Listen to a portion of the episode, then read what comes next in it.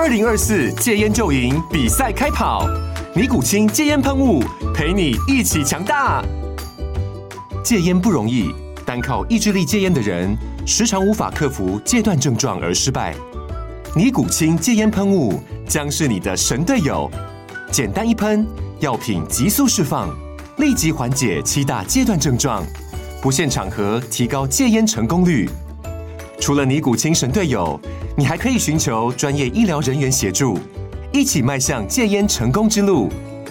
尼古清戒烟喷雾，用科学方法戒烟，请咨询全台各大药局及戒烟门诊。本广告由尼古清戒烟喷雾、卫部药书字第零二七八三五号提供。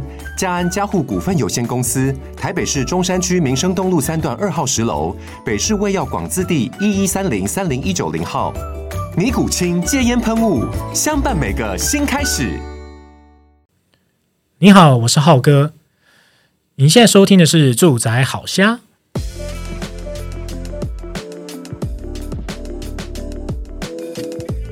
哎，今天《住宅好瞎》又到了职人聊聊的单元。那今天呢，我们。没有虾姐在现场哦，因为虾姐呢临时有事啊，她请假了一下这样子。但是呢，今天这个来宾呢是我一直很想要约，然后终于约到他。其实呃，浩哥我呢是对于政治剧呢跟那个比较复杂的那些剧情片呢是很有兴趣的。然后今天我们邀请的来宾呢是李明，那他其实就是呃过往呢他在国际桥牌社呢有做那个联名的那个设计专案，然后他的设计作品啊非常的棒哦。那呃这个设计作品其实。浩哥，我呢是还没有收藏了，因为就是 Lucy 一直叫我说：“哎，你要不要把钱再谨慎的思考运用一下，不要为了剧就这样子聊 Loki 哦。”但是因为我实在太喜欢这个剧了，包括我也请到李明到现场，那我们今天就欢迎一下李明，然后来听他讲一下这个这个设计专案的一些想法。然后欢迎李明。Hello，Hello，很高兴浩哥来邀我来这边跟大家分享一些我我。本质上的一些事情，还有当然还有刚刚提到的国立桥牌社，呃，这个的设计的的的内容哈。对，那我自己本身呢是呃有开开一间工作室，然后呢，嗯、那当然我的职业就是设计师喽。对，那那基本上就是把我的本业哈好好的把它发挥。对，然后我是复兴美工毕业的，对，然后也就读国立台湾艺术大学，那都是学那个视觉传达设计相关的。领域，那这个里里面的戏的本身呢，非常的繁繁复啊，它什么基本上跟视觉相关的都会涉猎到，对，哦、那这也变成是我的我的专业，其实我也不会把我的本职哦只局限在某一个项目，因为我发现其实视觉设计领域跟视觉看到的，其实都是我们应该要去接触跟解决的一些设计上的问题跟发挥这样子。哎，李明，你刚才提到就是说视觉设计嘛，那我想其实这几年呢、啊，因为那个 Netflix 的兴起啊，那大家对于影像这件事情，然后包括呃，因为其实我我我是呃文学创作相关的，那其实我是中文系毕业的，所以我知道说，其实当你书写一个故事之后，它要落到剧本，那剧本接下来就是要靠影像来做传达。那我想这应该对你的那个工作 好像就是有息息相关这样子。这个比较像是像我们除了平面设计之外，我们还会做访谈、做影像的拍摄。对，那那个东西就是我们也是我们在流程上一定会从文案转成脚本。那所谓的脚本，就是我们大家可能会看过的分镜啊，或什么的，里面就会有时间、画面的构思，然后会发生的事情，对，然后把它用画面的方式，像漫画一样，一格一格把它呈现出来，呈现出来，对。不过，因为国际桥牌社就是呃，它是首部是以台湾政治作为影射了。那其实拍摄第一季之后啊，那大家就觉得说哇，超级精彩，因为里面很多人物可能包括呃影射过过往的那个总统啊，然后可能一些政治人物这样。然后因为太嗨了啦，太受欢迎了，所以那现在第二第二季也拍完了。那最近我也是常常被那个影集的他们的广告打到啊，那个炮兵啊，在做一些执行任务的时候，那个真的是很逗趣哦。那我想呃。相关的这个故事啊，其实李明应该也是有一些想法。那我也想知道说，诶，其实过往呃是怎么样的一个契机啊，让你去跟他们有做一个联名的合作这样子？好，这个这个这个故事要怎么样把它开始呢？第一个，我们工作室本身就有在设计扑克牌，对。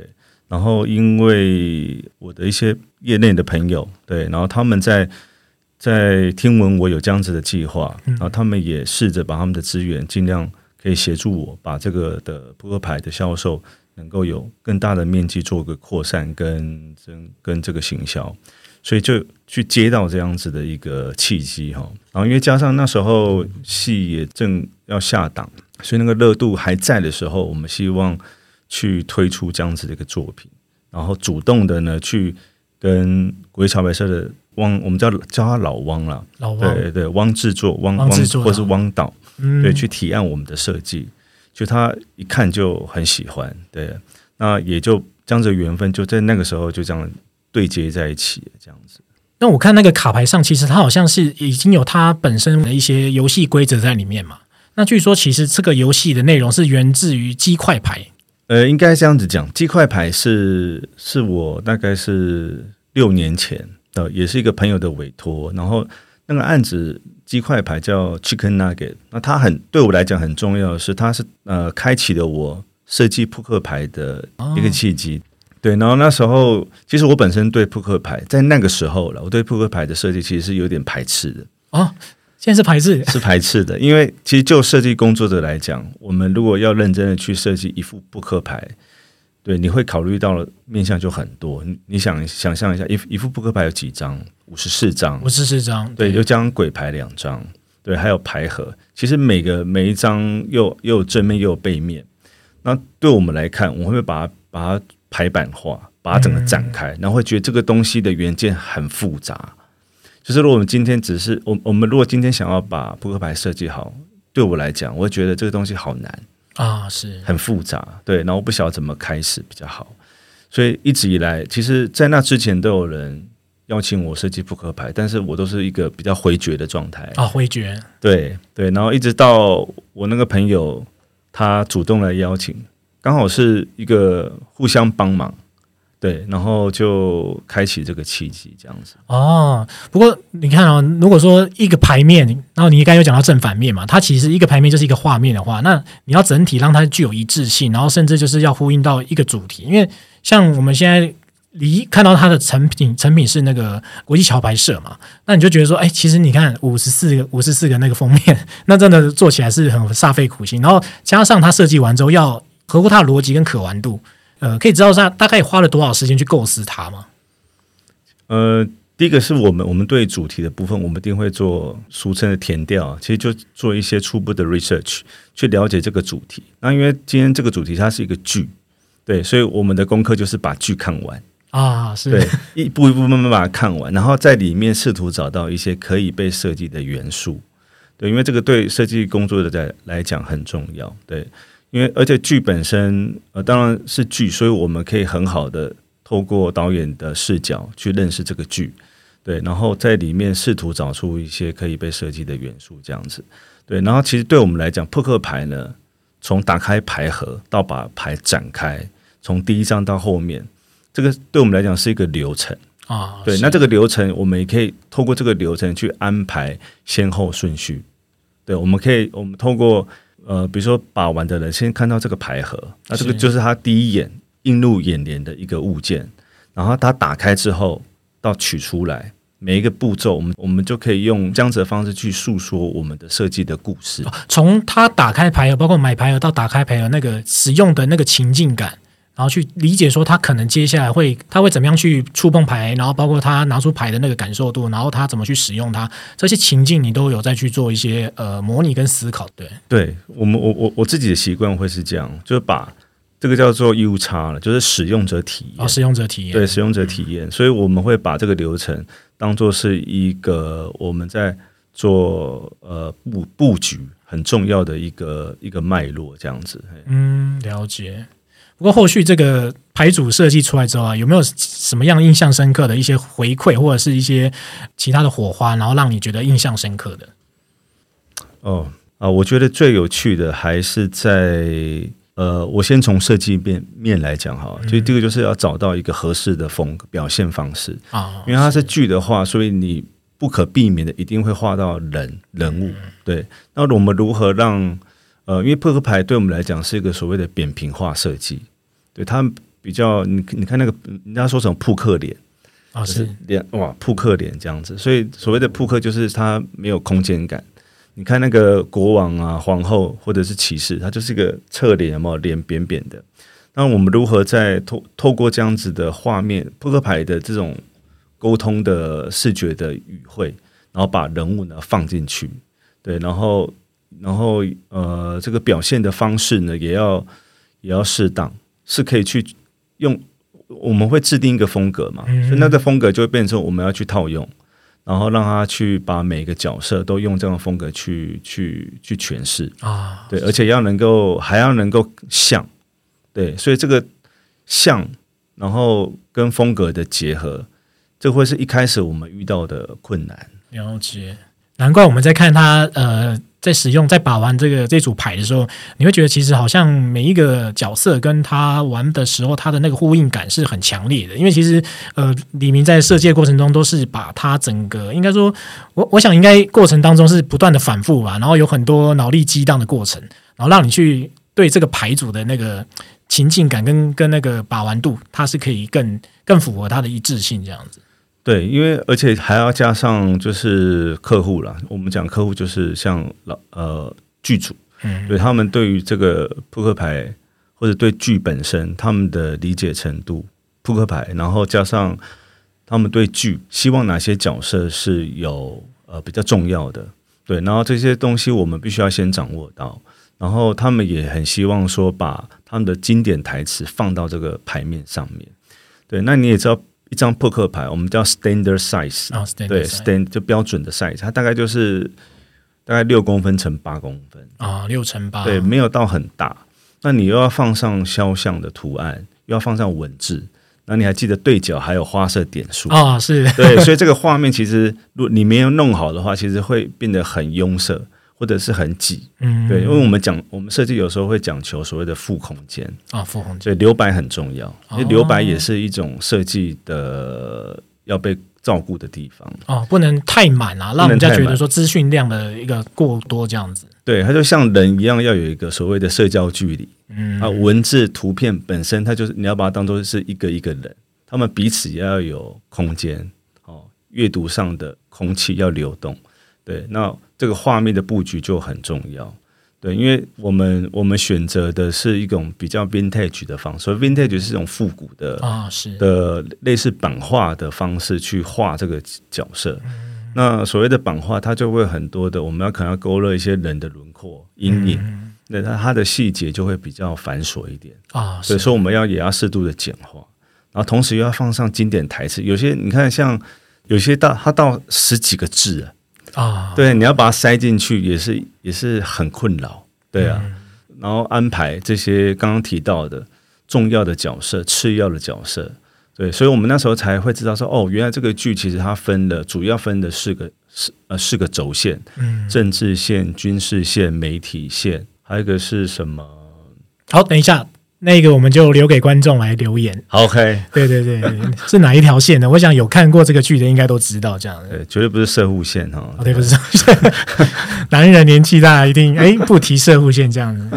OK，对啊，所以那个呃，这个也也是我们一开始要掌握到的布局方式。对，因为其实呃，我觉得我跟其他设计师在设计，我觉得比较不一样的是，我常会用那个元素啊。还有所谓的，我自己的我自己有有因为过去工作的关系，有涉猎到星星座，哦，对，所以我会把星象的它的呃星象的元素，讲星象的这些能量的这些方式，嗯，把它适合来辅助我做设计。哦，对，所以我会去我会去看，我会呃我会从基本面先先去了解黑桃、红心、方块、梅花，这个对我来讲它的定义是什么？啊、哦，是对，然后你把这个定义掌握好说，当今天客户他们有一些他们主题上的需求，我如何去做合适的收纳，嗯嗯就很重要啊、哦。是，谁应该放在黑桃，谁应该是用爱心，谁是方块，谁是梅花？对，那这个就是我一开始要去把这样子的这样子的角色哈，这样元素一个一个去收纳进扑克牌这个载体上。嗯嗯对，这个也是一个功夫了。对，所以那时候，呃，我的前期都花的比别人比较久，也是因为这个样子。哦，了解。那其实这样听起来不不单不单是因为你是一个剧迷，然后去设计这样的牌组，那包括如果你是从收藏性，可能包括可能艺术价值或精神层面上的话，其实这副牌的那个寓意它是又更深远了。因为你这样讲，我就想到说，哎，可能过往我们最常联想到的就是像比如说塔罗牌，对，塔罗牌它可能地水火风这些那一些元素在里面。那让我们去使用这个牌的时候，它可以得到更多呃内在连接，包括可能呃意涵上的一些联想。我想这个应该就是呃这这副牌的一些另外额外的价值，这样子。对，因为其实扑克牌本身从你你你有有深入去了解它的历史的时候，你会发现它从吉普赛人，然后传到欧洲，然后传到像中国啊或什么的。哦，当然这个扑克牌的起源说大家都有一个自己的说法。对，那。你去研究它的脉络的时候，其实会觉得很有趣。然后甚至有一个说法是，一副扑克牌，它其实是你如果去计算它的点数，从黑桃一算一点的话，你加到第五十四张牌，好，然后再加上把鬼牌有两张嘛，一个当太阳，一个当月亮，呃，加起来变成一天的话，整副扑克牌的点数加起来总共会是三百六十五天啊。对，这个很有趣。对，然后。它又有四个花色嘛，也相应我们人类社会的四个季节，地球啦，嗯、地球的春夏秋冬，春夏秋冬这个概念，所以也有人会用扑克牌去做占卜，也是因为它有这样子的机能存在。嗯，对。然后你看，一个季节有十呃十三周吗？就是四个月算一季嘛。对，是。对啊，那那是不是大概就是有将近十三个十二到十三周这样？十十二到十三周这样子。嗯那也跟一个点，呃，一个花色有十张张扑克牌，也很也也很巧合啊，对啊，所以它很有趣了。甚至以前扑克牌还是贵族才能玩的啊，对，还不是一般民众可以玩，对，一般人民了。然后甚至像像我刚刚提到星座也是这样啊，就是皇帝用星座，然后那个就是普罗大众用所谓的这个紫微斗数啊，是也是有这种说法这样。对，所以这些东西它，它它它的文化背景跟它的历史，哦，你如果去深推的时候，它也会变成是我们在设计扑克牌的一个一个一个养分。对，然后我们在收纳讯息的时候，它也会是我们考量的一个点，这样子。嗯，了解。那不过这个桥牌社的联名设计案之后啊，会让你会觉得说，因为其实我知道他现在剧也正在播嘛，那有可能你会在。晨曦这样子去做第二版或第三版的联名的专案吗？当然，这个要看有没有机会了。然后我们最近正在正在播的剧是《国际桥牌社》第二季的外传，叫《和平归来》。嗯、是对，然后他讲了就是二零零三年那个那个和平医院封院 SARS 的事件，这样子。哦、对，那一样承袭他们剧的宗旨，就是他们不止呃呈现这个剧的，像我们《和平归来》是。医生嘛，是对。那其实他主要还是在讲所谓的政治的角力啊，在这个事件背后呢，哦，这个政治的角力是如何在在这个背地里面这样子哦操弄哦，然后可能有一些呃不不舍的状况啊，让大家比较觉得很不甘心，或者是哦因为某些政治的介入太深哦，甚至重要的事情都被忽略掉，嗯。对啊，所以其实他们国际桥牌社一直也是希望，呃，透过他们自己的专业，他们是拍影视的嘛，对，所以他们希望透过他们专业去拍出像是美国的纸牌屋这样子，哦，是。对，然后但是用这样子的概念去转化成去拍出台湾的历史，对对，因为台湾很很有趣的是，我们的政治好像就是讲到政治，就像是我们的生活的。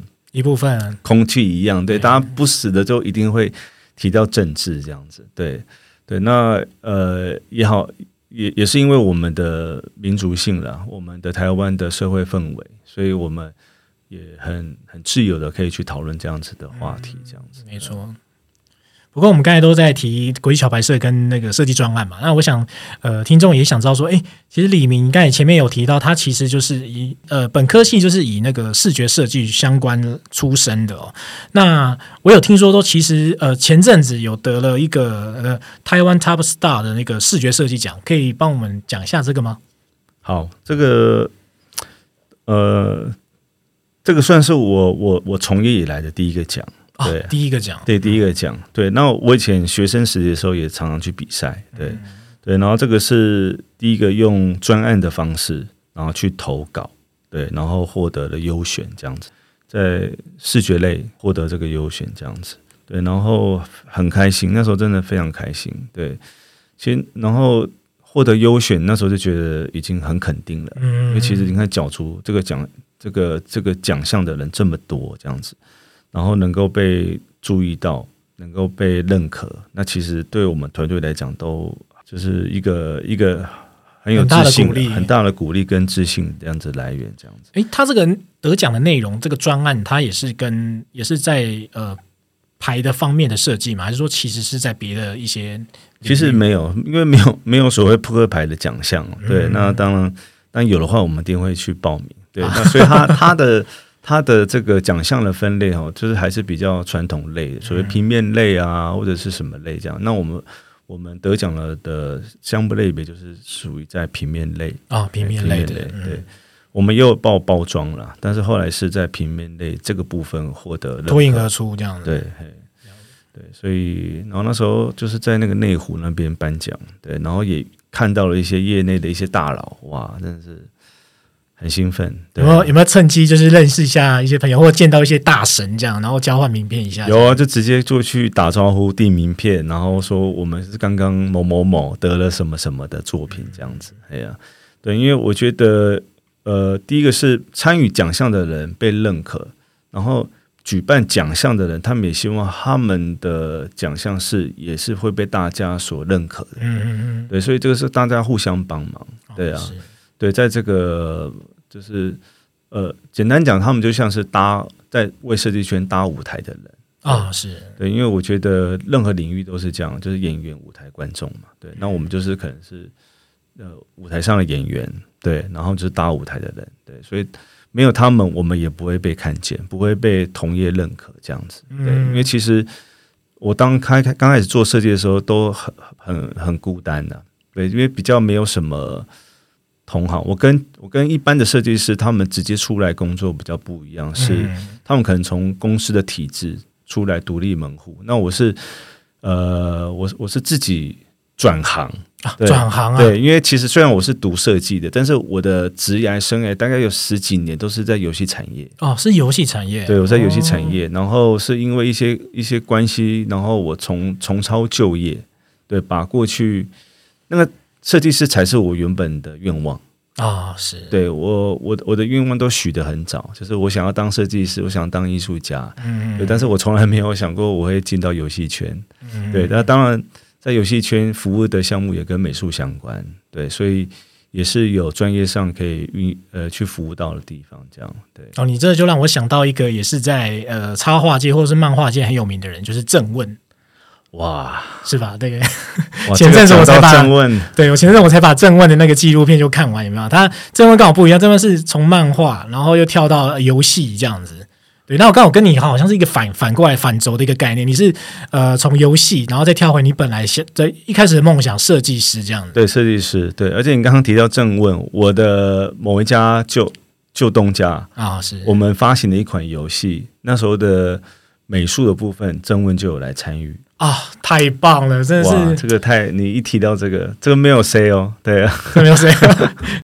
对，那那个那个很有趣，然后后来他离开，大家都很不舍嘛。啊、对，然后我也有去故宫看他的展览，对，所以他真的是呃，在呃漫画历史上，台湾呢，他真的是非常重要的一个影响力很足够了。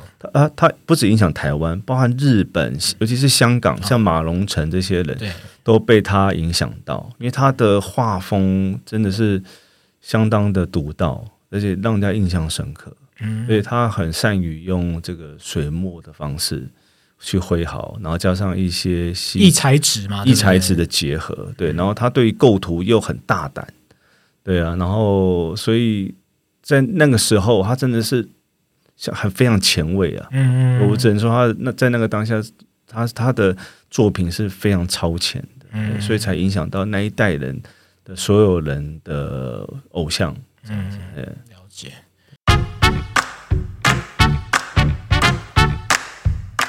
其实我也知道说李明就是呃，因为在这个创业的过程中啊，可能包括设计的一个想法里面啊，就是呃找房子这件事情应该也是会落入在生活的范畴里面啦。对，那应该不知道是说您现在是租房子呢，还是买房子这样？呃，我目前住的地方是我丈母娘的房子，哦，丈母娘的房子。对，然后我的工作室就是租的啦。对，哦、嘿，对，那我原本是都都在家工作，嗯，而且我的书房很小，大概就两平不到。啊，两平，非常的小，而且我真想不到我会在那边在那边熬了五年。哦，真的是，所所所有的艺术艺术的一些精华都是在那边孕育出来的。对啊，就是觉得哇，自己很很。回头去看，觉得很很不简单。在这样子的评述里面，然后你知道，设计师常常会很喜欢收集一些杂物啊，是对，所以我我我我的我的那时候的书房看起来就像一个仓库一样啊，对，然后在里面窝在里面蜗居这样子，在里面创作。有有窗户吗？有有窗户，有窗户，有窗户，有窗户，哎、哦，所以这个倒倒还不错，就不会造一一个非常有一个压迫感了。对，不不像不不不是，因为刚刚。讲起来好像以为我在，好像在坐牢坐牢一样，但没有，它其实有窗户，采光也还不错，采光也不错，对，采光也不错。所以那个在呃烦闷的时候，那个窗户对我来讲很重要，因为我很我很在意光线啊，是对，因为呃，因为刚好也跟这个住宅相关。我爸爸以前就是做室内设计的哦，是吗？对，是是类似那种装潢的，还是算那个呃木工装潢师傅，还是说是泥做的师傅这样子？木工装潢师傅，就我记忆当中啊，是对，因为他在我我出生没多久，他就不再做那个了。啊、对，他现在是一个，我们都叫他老古董了。啊，老古董，他 就是在就是在就是在做古董的买卖啊。对对，然后以前的话，就我的爷爷啦，就是我爸爸是嘉义人嘛，对，然后我们就是在当地就是在做房屋的工程，对，设计这样子，哎。所以我我觉得我有某一部分也被我爸爸影响哦，就就影响就是关于那个空间感这件事情。对，尤其是空间。对，因为为什么会讲到空间？就回到我刚刚我我我在讲我的我在游戏产业的时候，我做的事情是场景设计啊，场景设计啊，也很妙。因为我对于空间的掌握就是很很莫名的，就是会。会用一种像老鹰的视角，在脑袋里面看的一个角度，对，在脑袋里面我就会有一个三度空间。啊，对，就然后对，然后提到三度空间，变成是呃，我可以自己想象那个视角，嗯，所以他在在我在在我在做场景设计的这一块就帮助很大，嗯。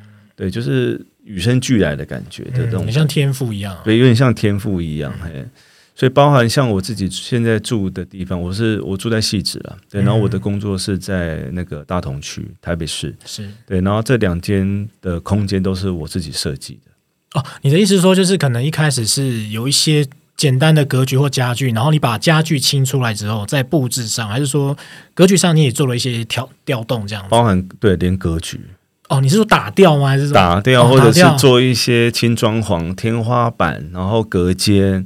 然后要不要做系统柜？然后颜色、地板全部都弄，而且重新再开始这样子。对，而且我刚刚提到我是做场景设计的吧？做场景设计一定会三 D 软体啊，是对，所以我的三 D 软体又变成是我在设计上的很好的工具哦，好酷啊！对，我不会画什么什么电路图或者工程图都不会，嗯，但是我可以把那个实际的样子呈现给你看。哦，我想要做这个样子。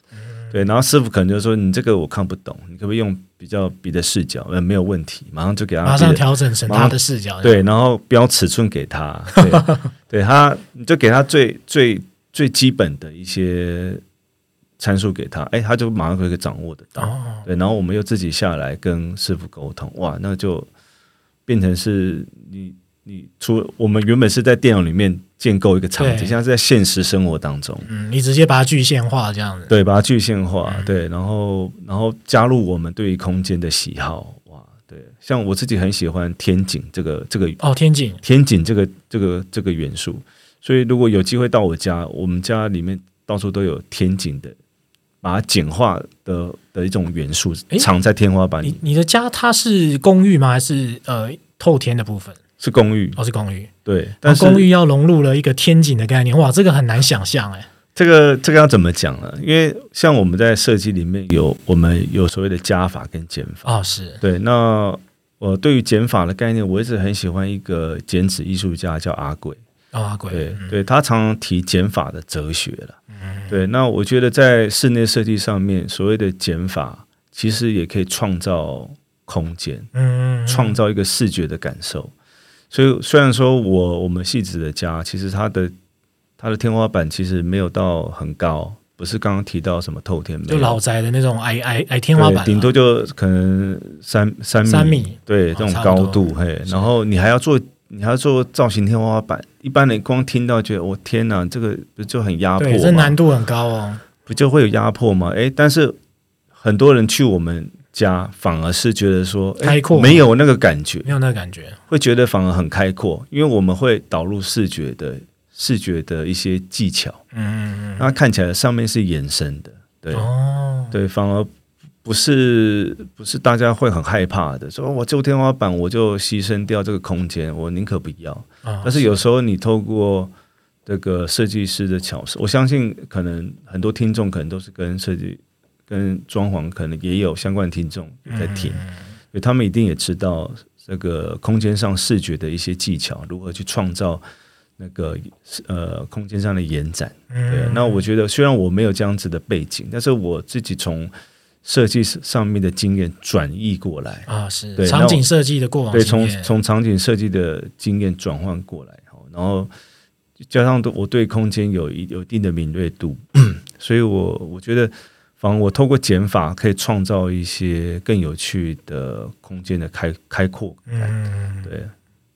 就是让这个老宅啦，可能有一个因为重新的调整跟视觉上的一些规划，反而你会觉得它不是一个老宅，它反而是跟你生活或习惯上会更紧密结合在一起这样子。对对，因为呃，有些人会比较追求横式的一些空间的前后的一些延展或呼应这样。呼应，但我觉得有时候向上沟通也是一个蛮好的，可以去思考的。嗯，对，就是上面的空间。对上面的空间，我觉得我会觉得比你在做空间的配置上会来的更更更有趣。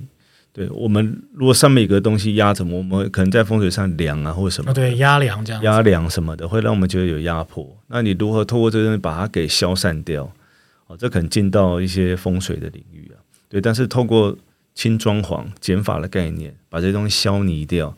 然后让你的脑袋的上面的空间是有这种开阔的感觉，嗯、这个很重要。对、嗯，了解。不过这样听起来，你目前就是还是住在呃丈母娘家嘛？对。那那像这样子设计，其实也应该也有符合你的生活的期待嘛？那之后或许有可能会打算买房嘛？因为我们知道，其实现在房价就是一直在高涨嘛，对不对？那他会曾经有在你内内心有闪过这个念头吗？还是其实你觉得，呃，房子这件事情应该有你，你会有觉得别应该有别的意义在里面？有，其实我我我的我的人生的这个规划其实都比较传统，就是该经历的、嗯、该走的都会去走一次。对，所以买房这件事情有，我们也曾经，我跟我老婆也有去去做过这件事情。对，然后在我们婚前的时候。我们就觉得说，应该经济上有一定的能力啊，然后先去了解一下目前的房市的市场。因为那时候我工作的呃领域是在内湖那一带，所以我就往内湖去看房，对吧？哇，那一去看不得了，哇，真的是压力很大，就是怎么一一开局就是挑这么这么难搞的地方，对，因为那边的房子觉得呃，可能对自己。对自己的收入啊太过乐观，我会觉得说，哎，这个几千万挑战一下，我至少去看一下，了解一下。但是每次去看完都是很沮丧啊，就是哇，真的是我我不是说对空间沮丧，是对那个价格很沮丧。没错，就是哇，真的这个很难，根本高不可攀。对，如果我们想要住理想中的房子，这样的价格真的是吓死人。对啊，所以越看越气馁，越看越灰心。对啊，所以我们曾经也有所谓的买房的梦，嗯，对，但是呃，就我们自己的需求上面，我们一开始先去看新城屋，嗯，对，然后发现这个不是我们应该走的路，因为所以才开始退而求其次，开始看一些那种老屋。啊，老屋老宅，对，老宅，可能大家也都有这样子的经历吧，嗯，对。或者是你是一一张白纸，对，住宅是一张白纸，你就觉得哎、欸，我要住新房子。对啊，我们我们人的惯性就会觉得说啊，先看新的，先看新的，哎，就新的就给你一碰一鼻子灰，所以你开始找老屋哦，可能可能是。呃，老一点的，呃，从新的开始往后看嘛，十十五年的，十五年的，二十年、三十年，越来越老，对啊，对，然后一直去衡量你的薪水到底能不能负担，哇，那其实那个过程，其实我们那时候光看房子前前后后也花了应该有两年哦，两年啊，对，那应该有看了上上百间有。到百间应该是没有，没有这么夸张，就是就是透过假假日有空的时候，有空就一定再看一下，去看一下，走一下，去了解一下，哎呀，所以然后公寓也看，然后老宅也看，嗯、对，那如果有不错的、比较偏僻的新城屋，偶尔还是看一下，因为心目中还是希望住新的，对啊，对啊，对啊，对，总之最后都没有办法，嗯，对啊。然后呃，才放弃掉这个念头。嗯，对啊，不然其实一开始就是有想买房这个概念。对，啊，确确实是没错啦。因为像我自己后来买的房子，算算是也是新建案啦，但是呃，因为它是预售的，那也要经过一段时间，包括前面的呃中间的工程嘛，那还要付工程期款这些，甚至完成之后你要开始付贷款了。那你请设计师进去设计，我想这些都是一个很像呃，好像永呃永无止境的一个需要你费尽心思去思考的一个过程，这样。那其其实现在房市也是呃，坦白讲也是。呃，价格都是算是蛮高的啦。那短期看起来也不会往下走。随便说买房子，你有真的是可能结婚有这样需求的人，你那个压力就重很多。这样子，对，没错，就是我们都会这样嘛，想说把自己准备好再结婚。嗯，对。但是老实讲，你的爸爸妈妈不会不会想等你啊，对他们一定会急着说，你们到底在等什么？对啊。嗯就是是是有遇到什么困难吗？对，他们就会很想想要要来解决这个问题。第一个是可能年纪也大，也希望早点抱孙子吧。对，然后呃，然后看你怎么这样裹足不前的，这是什么问题？一定是钱嘛？对啊，对啊，所以这时候可能长辈他比较急的，就会主动来解决你这个问题，来来 sponsor 一下，sponsor 一下你们这个婚姻赶快有进展。对啊。对，怎么你准备好是要等到什么时候才要结婚？对啊，对啊。然后像现在的呃薪水或者是工作的收入也都不容易了，呃，大家的包含通勤族啊，或者是上班族，大家的生活压力其实都赚那些微薄的薪水，然后现在又很分散化嘛，所以呃，在我们长辈那个年代哈，那种所谓那个台湾前眼角目的年代，那个真的是。很不一样，对对啊，难以想象了，难以想象，对他们，他们对钱的经历跟我们是真的是大不同，嗯，对，所以像像我妈妈是职业家管的，哦，职业家管，她没有在上班工作，所以她对于金钱的概念还停留在那个时候，嗯，她可可能光听到我们买个东西要几万块，她觉得就很贵了，哦，是。对啊。那因为现在的币值也不一样，对对，包含像通货膨胀的一些通货膨胀的影响，也也也是我们现在正在发生的事情嘛。嗯，对啊，所以钱哦这些东西的价值观也也让呃长辈对我们也很特别着急这样子。嗯，而且看到那些房价，更是觉得怎么怎么那么贵。嗯，对啊，尤其是我妈妈，她就是职业家管，她对于这个市面哦是什么样子，她其实都。也也只能听我们分享，对，然后觉得哇，这这完全不一样。不过我想，其实买房子那个压力啊，真的就是过来人可能比较能体会啊。包括就是说，呃，可能一个月过了，那薪水发出来，然后你接下来要考虑到说，哎，我贷款要先还，有没有？对，那可能延伸延伸来看啊，就就可以理解说，为什么有些年轻人他其实会比较倾向于租房子这样子。那我想，关于租房在工作室这件事情。你好像也有一些体会，就是说，其实，在租工作室的时候，曾经就是你你去看了一个工作室，然后你现场，然后你去决定要不要租它那样的契机跟灵感，你可以跟我分享一下，你是怎么样去产生这样的决定，或者说，其实你在租工作室这件事情上，你可以给有些想要创业的青年他们一些什么样的建议吗？好，我觉得这个这个哈，因为刚刚是所谓的一般的人生规划，就是结婚前你可能一定会考量到买房子的相关的问题。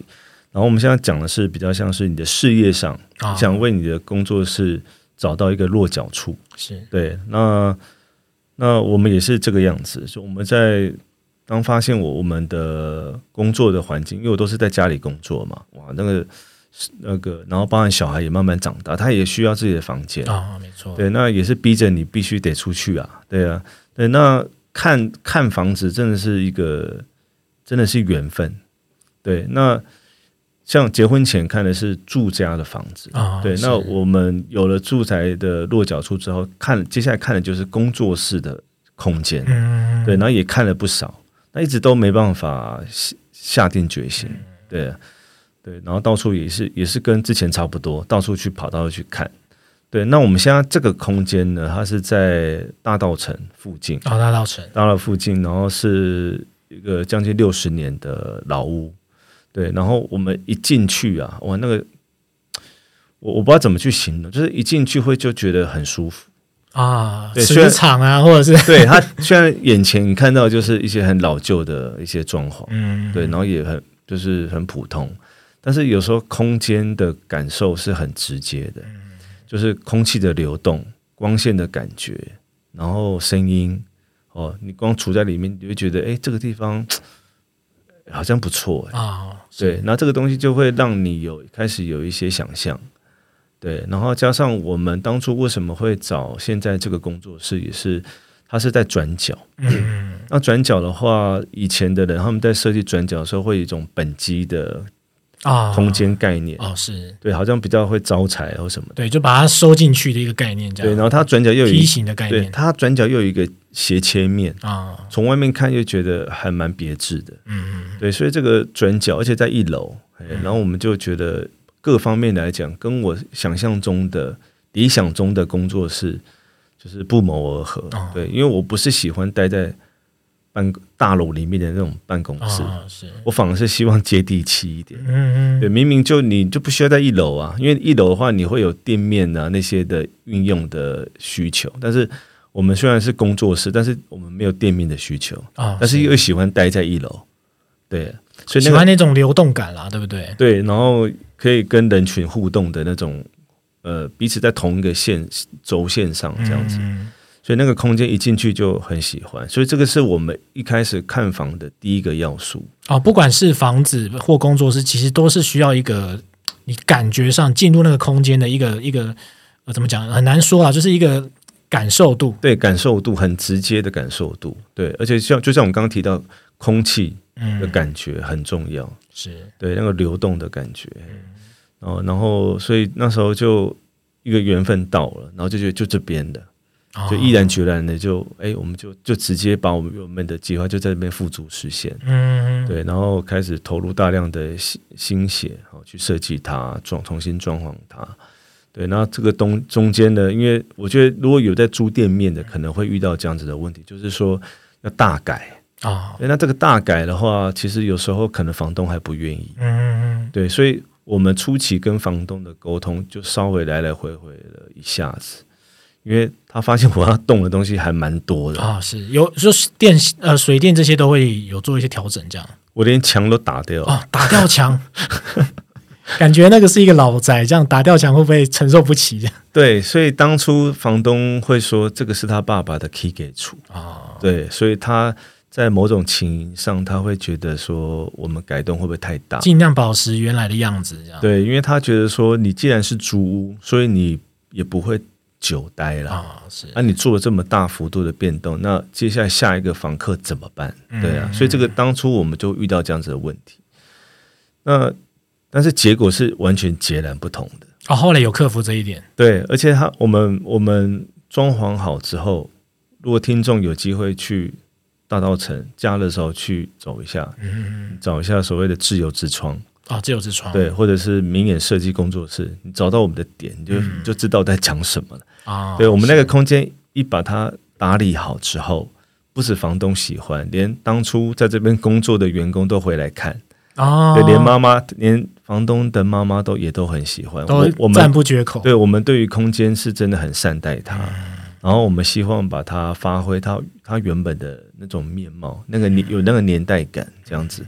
对，然后，然后，呃，又做了一一些不同的运用。嗯，刚刚也稍微透露一下，所谓自由之窗啊，是对，自由之窗，呃，记得是呃提到是你特别去想的一个一个空间发想嘛，是吗？对，我当初一进去的时候，我我对于空间上我就做了一个两大区块的切分，一个是工作区，嗯、一个是交流区。对，甚至我都我都把它叫做潮间带了啊，潮间带一个模糊的一个一个交集的一个过程。因为我们知道潮间带就是就是。呃，海岸跟海海水的海水中间的交界处，所以它所谓的潮间带就是生命力最丰最丰盛的地方。嗯，对，所以我在我在我的我的空间里面也留了这样一大一大块的所谓潮间带，那这边就可以做一些呃非我们本业上的一些事情。啊，是。对，除了一些沙龙的交流啊、同业的交流的空间之外，然后就加上我刚刚提到的所谓的自由之窗。啊，对，我们在我们在那个空间的门面上面。你经过的时候会觉得像一个店家，嗯、对，然后还有大大一个橱窗，那那个橱窗就是自由之窗，对，然后它那个用意就是说，我们希望透过一个橱窗的载体，嗯、然后邀请一些设计师、艺术家，好，把他们的作品在里面做展示。啊，对，是，所以变相的变成是一个微型的展览。啊，微型的一个展览室这样，对，而且它。没有没有没有围没有围篱，不用买门票，就是经过就可以看，很自由的，很自由就可以处在那边看。对，因为我们我们觉得，我觉得是这个样子。橱窗在都市里面的定位，它就是可能展示一些精品、嗯，高贵的东西。是对。那就一个设计工作的来讲，我们对于那些名不见经传的设计师、艺术家，其实大家都息息相疼。嗯，所以我们会希望透过这样子小小别致的舞台，给他们的东西做一个露出。嗯，对，然后加上我们自己工作室的一个呃主动的曝光，然后然后让他们的东西可以被看见。嗯，因为我们我们的工作室名称叫明眼设计嘛，是。英文叫 Illuminate Design，就是光亮、发亮这样子。是，因为我们希望客户被被注意到，所以我们在空间上也落实了这样子的理念，就是一经过就会一定会注意到我们的。我们的工作室。会驻足这样，对，而且很亮。我们基基本上基都像是几乎灯火通明这样子。当然，某一部分是因为我都都在里面熬夜工作了。对，然后然后那个橱窗就是我们还加入了一些像很流行的一些智能居家的东西，然后可以自己控光，什么时间点点会点灯，什么时候关灯，所以它可以自己去运行。嗯，对，然后那个东西也让来。进驻这个使用自由之之窗的人也会觉得哎、欸、很有趣，嗯，对，然后我们尽可能去打理它，让它有展览该有的一些元素，只是它的形式是橱窗，嗯，然后就就还蛮有趣的。你这就让我联想到那个我们常常去欧洲有没有？他们有那种橱窗式的商店，对，那我就想到哎、欸，像什么巴黎橱窗啊什么的，可能卖一些糖果或者是一些画作、一些艺术品或生活上的东西。因为那个橱窗的效益，让人很自然的在那边做停留，然后甚至有一些连接，他想要进去里面看这样。我觉得这个真的是跟我们一般想象的一些呃工作室啊，或者是一些展览空间啊，或销售空间是不太一样的那个那个想法，这样。对，很不一样。对，而且这个橱窗的概念是来自于我很喜欢的一个电影，叫呃电子情书。啊，You got the mail，对对，里面他们有一间那个女主角她所处的一间书店叫街角书店嘛，嗯，对，然后他们就会去布置那个他们的一个橱窗，对，然后我当初就是被这个启发，嗯，对，然后我我很希望我的空间是被那个温馨感给给感受渲染到这样子，然后因为在剧在店里面他们就是会布置嘛，那我也希望我也可以去布置一个。一个这样的空间，哦，比如说圣诞节到了，我也可以自己玩我自己喜欢的布置，嗯，然后其他时的时间就可以开放给呃艺术工作者来使用，这样子。嗯，了解。那我也总结一下好了，其实呃，刚才提到说在租借工作室上啊，其实。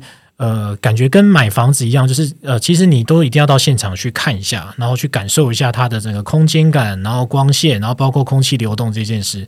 那最后可能总结到身身上，是你到底你的内心直直觉是喜欢还是觉得不行这样的。然后好像其实这些都可以套用在找工作室这件事情上哦。对，那包括可能就是，我想李明也分享了很多了，包括可能他对于那个。呃，橱窗这件事情的灵感，甚至到利用他自己以前的在空间设计上的一些经验，然后让他的工作室又更具一些独特性，然后甚至可以有呃自由之窗这样的一个呃专专案，然后可以跟其他同业一起做一些交流跟分享，这些都是蛮不错的一些经验分享这样子。对，那今天的内容呢，其实就是比较聚焦在可能呃，不只是我们在谈那个呃国际桥牌社，然后他帮他复刻牌的一些呃。联名设计哦，那其实也可以知道说，呃，李明在他对于自己可能买房，然后工作室的一些想法，跟一些不同的一些经验分享。这样，那如果你喜欢今天这一集的话呢，那甚至你也有一些设计上的需求，视觉设计上的需求哦，你也可以直接就是看我们的那个资讯栏，然后可以跟我们的李明联络这样子。呃，喜欢这一集的话呢，别忘了帮我们五星推荐分享哦。那今天就到这啦，那我们下次再见喽，拜拜，拜拜。如果你喜欢今天的内容呢，别忘了到 Facebook 搜寻“住宅好虾”，让我们陪你虾天虾地虾聊房事相关大小事。